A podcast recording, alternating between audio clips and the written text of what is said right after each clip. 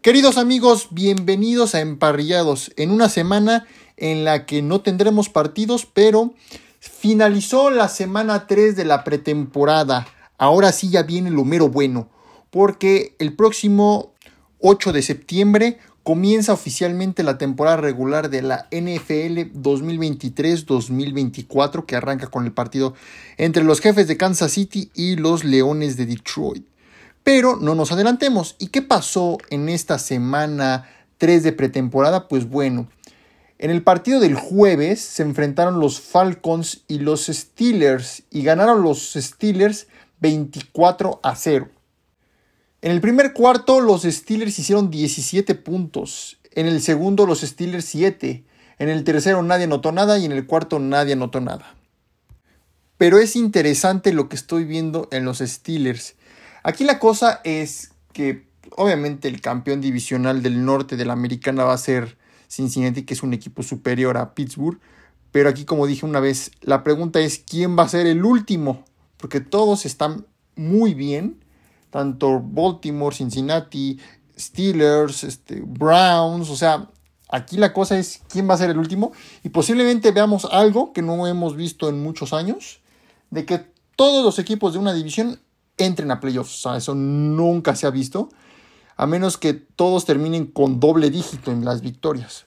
Y por eso digo que aunque la temporada pasada los Steelers no tuvieron marca perdedora, pero no entraron a playoffs. Ahora los veo más convincentes, lo veo más este, seguro, sobre todo a Kenny Pickett, lo veo espectacular. Podría ser la salvación y posiblemente llene los zapatos de, del Big Ben. Y jugaron en, por parte de los Steelers tanto Mitchell Trubisky, que tuvo 54 yardas, Kenny Pickett, que tuvo 86 yardas, Mason Rudolph, que tuvo 15, y Tanner Morgan, que tuvo menos 4 yardas. Por parte de los Falcons jugaron Logan Woodside, que tuvo 196 yardas, y Taylor Heineke, que no tuvo absolutamente nada. Ese mismo día se enfrentaron los Colts y los Eagles y ganan los Colts 27 a 13. Y en el primer cuarto los Eagles anotan 10 puntos y los Colts 7. En el segundo los Colts anotan 10 y los Eagles 3. En el tercero los Colts anotan 7 y en el cuarto los Colts anotan 3 puntos. Por parte de los Eagles jugaron Tanner McKee que tuvo 158 yardas, Ian Book que tuvo 80 y Marcus Mariota que tuvo 21 yardas. Hay un rumor, es solo un rumor, que dicen que posiblemente Nick Foles, ahorita que no tiene chamba, el MVP del Super Bowl 52 con Filadelfia, podría regresar a Filadelfia como el suplente de Jalen Hurts. Sería una noticia muy, muy, muy buena y muy nostálgica para Filadelfia, pero solo quedó en rumores. Y por parte de los Colts jugaron Garner Minshew, que tuvo 102 yardas y un pase de touchdown. Anthony Richardson, que tuvo 78 yardas. Y Sam Ellinger, que tuvo 86 yardas y una intercepción. Nos vamos a los partidos del viernes. Y se enfrentaron los Lions de Detroit y las Panteras de Carolina y ganan los Lions 26 a 17. También los Lions que se están viendo muy bien, están tomando muy buenas decisiones y el primer partido que les espera de temporada regular está bravo porque son los campeones Kansas City Chiefs. Y en el primer cuarto los Panthers anotan 10 puntos, en el segundo los Lions anotan 20 en el tercero los Panthers anotan 7 y en el cuarto cuarto los Lions anotan 6 puntos. Por parte de los Panthers jugaron Bryce Young, el novato y el primer pick de este draft, que tuvo 73 yardas y un pase de touchdown. Jake Lotton, que tuvo 74 yardas y una intercepción. Andy Dalton, que tuvo 60 yardas y una intercepción. Y Matt Corral, que tuvo 52 yardas. Por parte de los Lions jugaron Teddy Bridgewater, que tuvo 178 yardas y un pase de touchdown. Adrián Martínez, 39 yardas. Y Nate Sotfeld, que tuvo 17 yardas. También ese mismo día se enfrentaron los Tennessee Titans contra los New England Patriots y ganan los Titans 23 a 7. Los Patriots tienen que ponerse las pilas si es que quieren aspirar a algo y y, si quieren revivir las viejas glorias con Tom Brady, que ahorita lo veo muy difícil también porque no solo están en la americana, también están en el este, donde están los Jets, donde están los Dolphins, donde están los Bills, etc. Y en el primer cuarto los Titans anotan 6. En el segundo ambos anotan 7. En el tercero nadie anota nada. Y en el cuarto cuarto los Titans anotan 10 puntos. Por parte de los Titans jugó Malik Willis, que tuvo 211 yardas, 2 pases de touchdown y 2 intercepciones. En el caso de los Patriots jugó Bailey Zappi, que tuvo 57 yardas, y tanto Michael Cunningham y Trace McSorley, nadie tuvo absolutamente nada.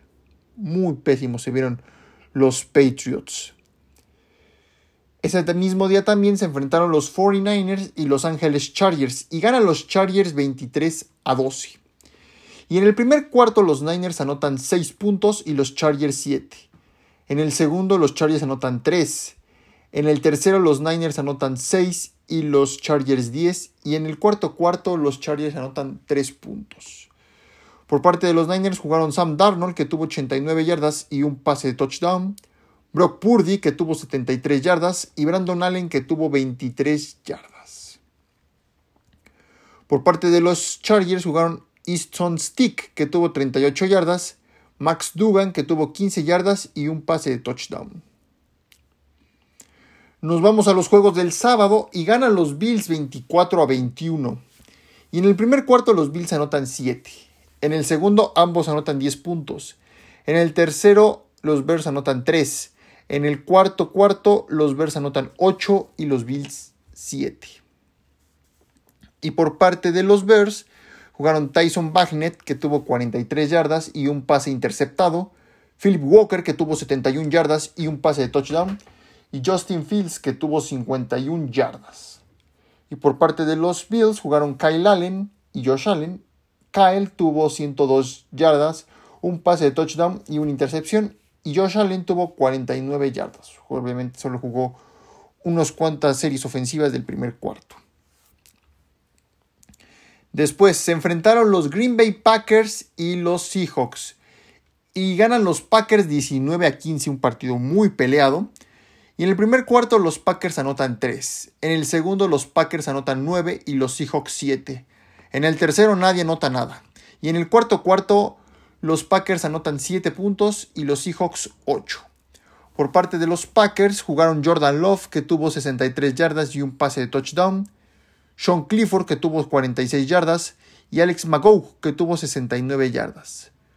Por parte de los Seahawks jugaron Drew Locke que tuvo 150 yardas y un pase de touchdown y Holton Aglers que tuvo 55 yardas y un pase interceptado.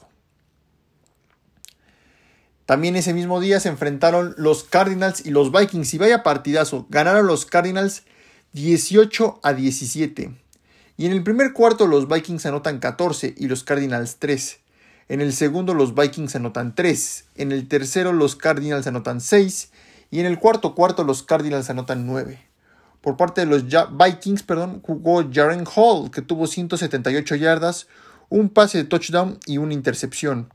Y en cuanto a los Cardinals, jugaron David Blow, que tuvo 93 yardas y un pase de touchdown, y Clayton Toon, que tuvo 85 yardas. Después, otro partidazo entre los Kansas City Chiefs y los Cleveland Browns. Ganan los Chiefs 33 a 32. Pero aquí todo es culpa del pateador, de Kate York. Kate York es una tremenda basura. Basura. Debería salir del equipo porque gracias a él han perdido partidos en esta pretemporada. Le pudo haber ganado a los Eagles, falló dos goles de campo para el gane y los dos los falló. Y eso porque Filadelfia cometió una falta y, por eso se repite la patada y un poco más cerca y el güey la volvió a fallar. O sea, no, Kate York debe irse, no sirve. Igual eso pasó en la temporada pasada, donde fallaba goles de campo pudo haber marcado una diferencia en los juegos y aquí se está viendo claramente en Cleveland que Kate York es el que está tropezando o haciendo tropezar al equipo porque no anota un punto. Eso es el problema con los Browns, que deben cambiar de pateador sí o sí a la voz de ya. Y bueno, en el primer cuarto los Chiefs anotan 3 y los Browns 22 puntos. En el segundo los Chiefs anotan 13 y los Browns 7. En el tercero los Chiefs anotan 14 puntos y en el cuarto cuarto los ambos anotan 3 puntos. Por parte de los Chiefs jugaron Blaine Gabbert con 169 yardas, dos pases de touchdown y una intercepción. Shane Bushelli, que tuvo 89 yardas, un pase de touchdown y dos intercepciones. Y Chris Oladokun, que tuvo 61 yardas y un touchdown. Por parte de los Browns jugó Kellen Mond, que tuvo 93 yardas, 0 pases de touchdown y una intercepción. Dorian Thompson Robinson, que tuvo 92 yardas. Y Dishon Watson, que tuvo 92 yardas y un pase de touchdown. Veremos qué es lo que sucede con los Browns ahora con Dishon Watson. Y pues en serio, como dije, si quieren marcar la diferencia, los Browns deben correr a Kate York ya, a la voz de ya y conseguirse un nuevo pateador más certero.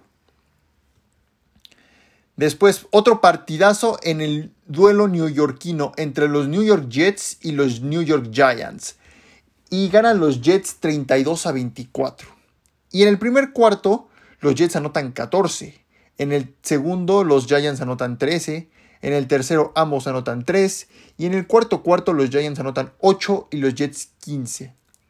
Por parte de los Giants jugó Tommy DeVito, que tuvo 210 yardas, un pase de touchdown y una intercepción y Tyrod Taylor que tuvo 5 yardas.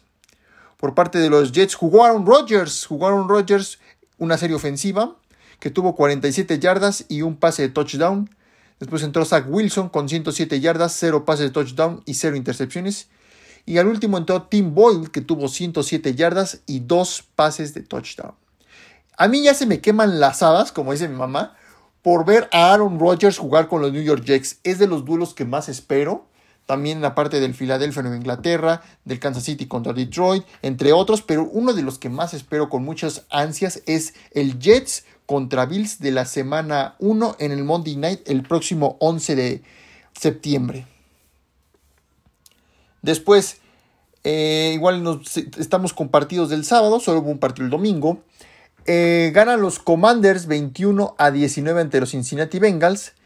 Y en el primer cuarto los Bengals anotan 7. En el segundo los Commanders anotan 7 y los Bengals 3. En el tercer cuarto los Commanders anotan 7 y en el cuarto cuarto los Commanders anotan 7 y los Bengals 9.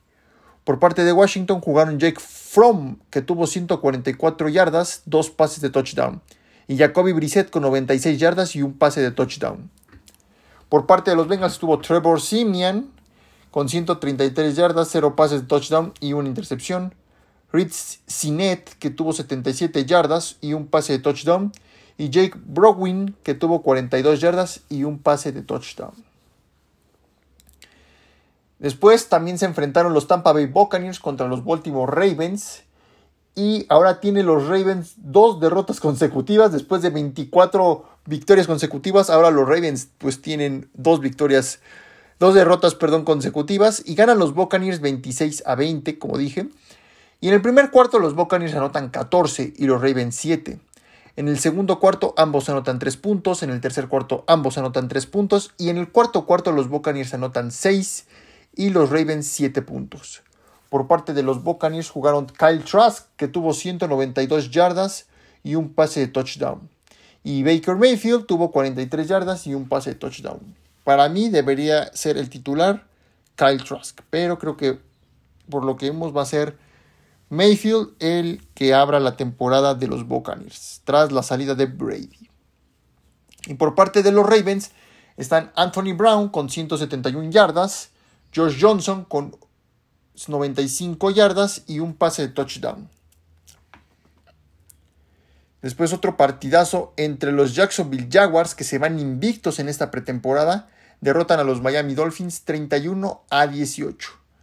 Y en el primer cuarto los Dolphins anotan 3. En el segundo los Jaguars anotan 17 y los Dolphins 3. En el cuarto cuarto los Jaguars anotan 14 y los Dolphins 6. Y en el cuarto cuarto los Dolphins anotan 6.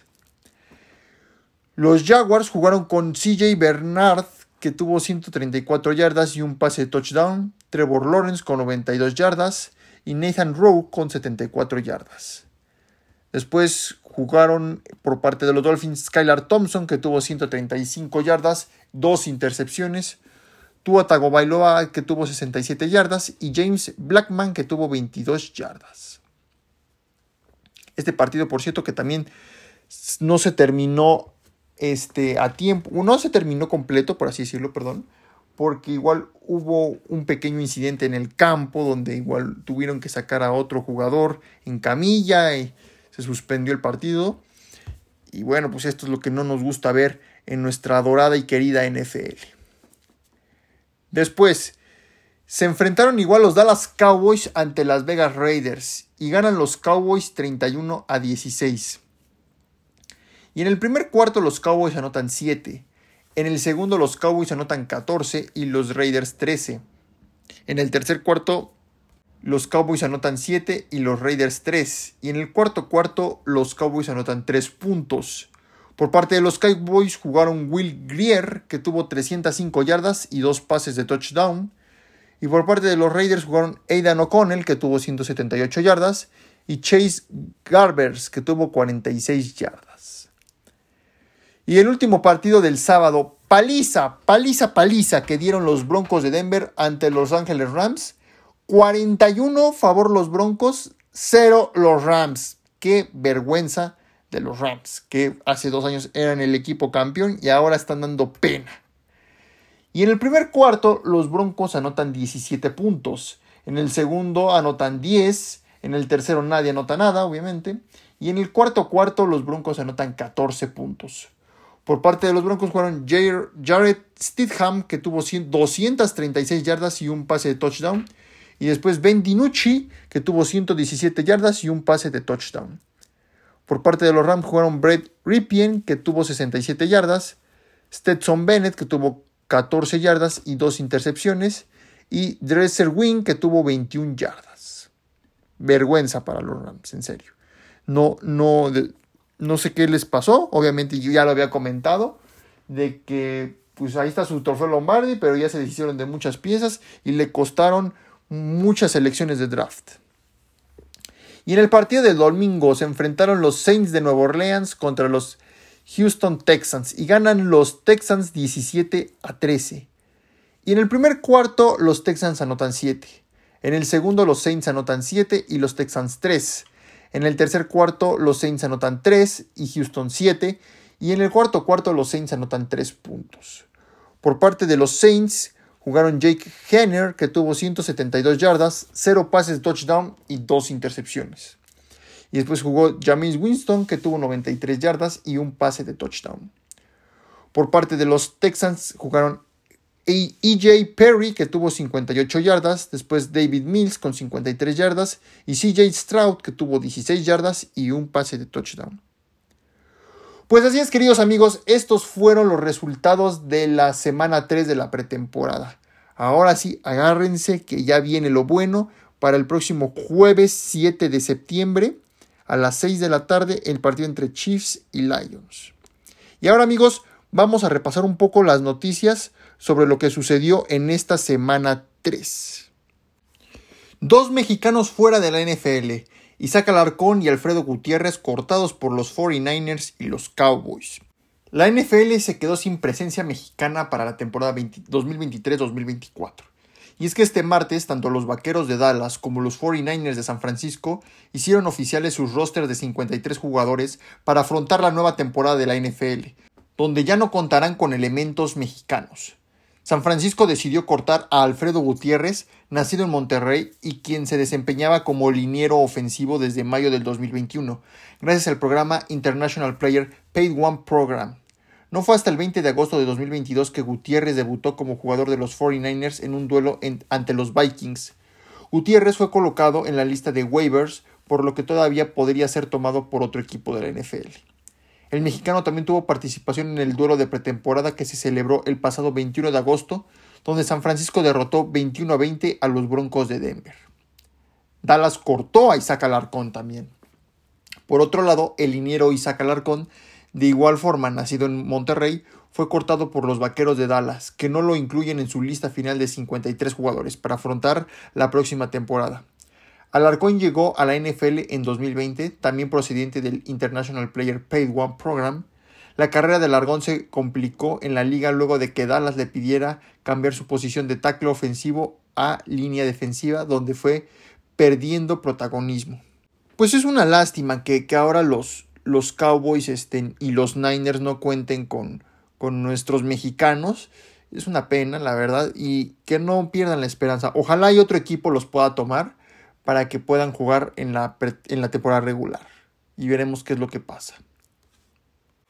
Damar Hamlin entra al roster de los 53 jugadores en los Bills tras 240 días después del paro cardíaco que le dio en pleno campo. Si bien no es una sorpresa que el safety Damar Hamlin esté en el roster de los 53 hombres de los Buffalo Bills para la temporada regular, es digno de resaltar el logro como otro paso adelante en su extraordinaria historia. Tom Peliford de NFL Network informó la noticia el martes por la mañana, antes de la fecha límite del roster de la NFL. Más tarde ese mismo día, los Bills no han publicado oficialmente su plantilla de temporada regular. Pues es una historia de lucha, de sobrevivencia de Damar Hamlin que es extraordinaria después de lo que le pasó. Ojalá y para esta temporada no suceda algo similar como lo que vimos la temporada pasada. Los Cowboys canjean por coreback Trey Lance, ex selección global número 3. Los Dallas Cowboys causaron un gran revuelo el viernes por la noche cuando el equipo envió una selección de cuarta ronda a los San Francisco 49ers a cambio de la ex selección global número 3 por el mariscal de campo Trey Lance. Lance de 23 años fue reclutado como la selección global número 3 después de que los Niners intercambiaran una gran parte de acciones del draft para seleccionar al creador de juego de doble amenaza procedente de North Dakota State. En dos temporadas con San Francisco, Lance vio el campo en ocho juegos, incluidos dos como titular en los que lanzó 797 yardas y 5 touchdowns. Sin embargo, la escritura estaba en la pared cuando los 49ers eligieron a Sam Darnold como su mariscal de campo número 2 detrás de Brock Purdy. A principios de esta semana, después de que Lance batallara durante la pretemporada 2023, en lugar de cortar a la ex selección de primera ronda, el equipo decidió negociar con los Dallas Cowboys. Esto arroja un obstáculo interesante en la, profunda, en la profundidad de la sala de mariscales de campo de los Cowboys, ya que Cooper Rush y Will Greer han tenido pretemporadas sólidas hasta este momento. La lista será cortada el martes, o sea, hoy, por lo que parece casi seguro que al menos de uno de ellos se quedará sin un lugar. A Lance todavía le debe 940 mil dólares por el resto de su contrato de 2023 y 5.3 millones en 2024. Todo lo cual está garantizado por Dallas. Los Cowboys también tienen la capacidad de decidir sobre la opción de quinto año de Lance para 2025, que está reservada para selecciones de primera ronda. La única temporada completa para Lance fue en su tercer año de la universidad donde lanzó para 2.786 yardas, 28 touchdowns y 0 intercepciones. Por, por tierra corrió para 1.100 yardas y 14 touchdowns para ayudar a llevar a North Dakota State a un campeonato nacional FSC. Sin embargo, jugó un solo juego en la temporada 2020 como resultado de la pandemia de COVID-2019 y aún no ha sido titular en más de dos juegos a nivel de la NFL en una temporada regular. Los Cowboys apostarán por Lance como la esperanza de conseguir oro en un prospecto que alguna vez tuvo equipos en toda la liga buscando posiciones para seleccionar sus capacidades de doble amenaza. Pues veremos qué es lo que pasa con Trey Lance Aquí es lo que sucedió, no sé si... No, la verdad no se ha visto de que a Dak Prescott le haya molestado que hayan elegido esta opción. Obviamente el señor Jerry Jones no le preguntó ni a Prescott ni a McCarthy. Y pues sabemos que Prescott ya, ya está viviendo igual lo último que estamos viendo en su carrera. Porque la verdad no ha hecho nada. Siempre promete y no cumple. Y obviamente esto, esto a Prescott debería ponerse las pilas porque si no le pueden quitar la chamba. Y es lo que decía, ¿no? No, no sucedió como cuando Pittsburgh seleccionó a Mason Rudolph y que el Big Ben se enojó. Y luego que también los Packers seleccionaron a Jordan Love en el 2020 y que Aaron Rodgers se enojó. Aquí no le están preguntando, aquí es si te aplicas y la haces, todavía tienes chance y si no, vas para afuera. pues veremos qué sucede con los Dallas Cowboys y con Trey Lance en los días por venir. Muchas gracias, queridos amigos, por escuchar este podcast. Nos estaremos escuchando el próximo jueves 9 de septiembre. No habrá podcast ni, eh, ni este jueves ni el próximo martes, hasta el jueves que inicie la temporada regular con nuestros pronósticos y obviamente todas las noticias que sucede de este emparrillado. Gracias amigos y nos estaremos escuchando con el inicio de la temporada 2023.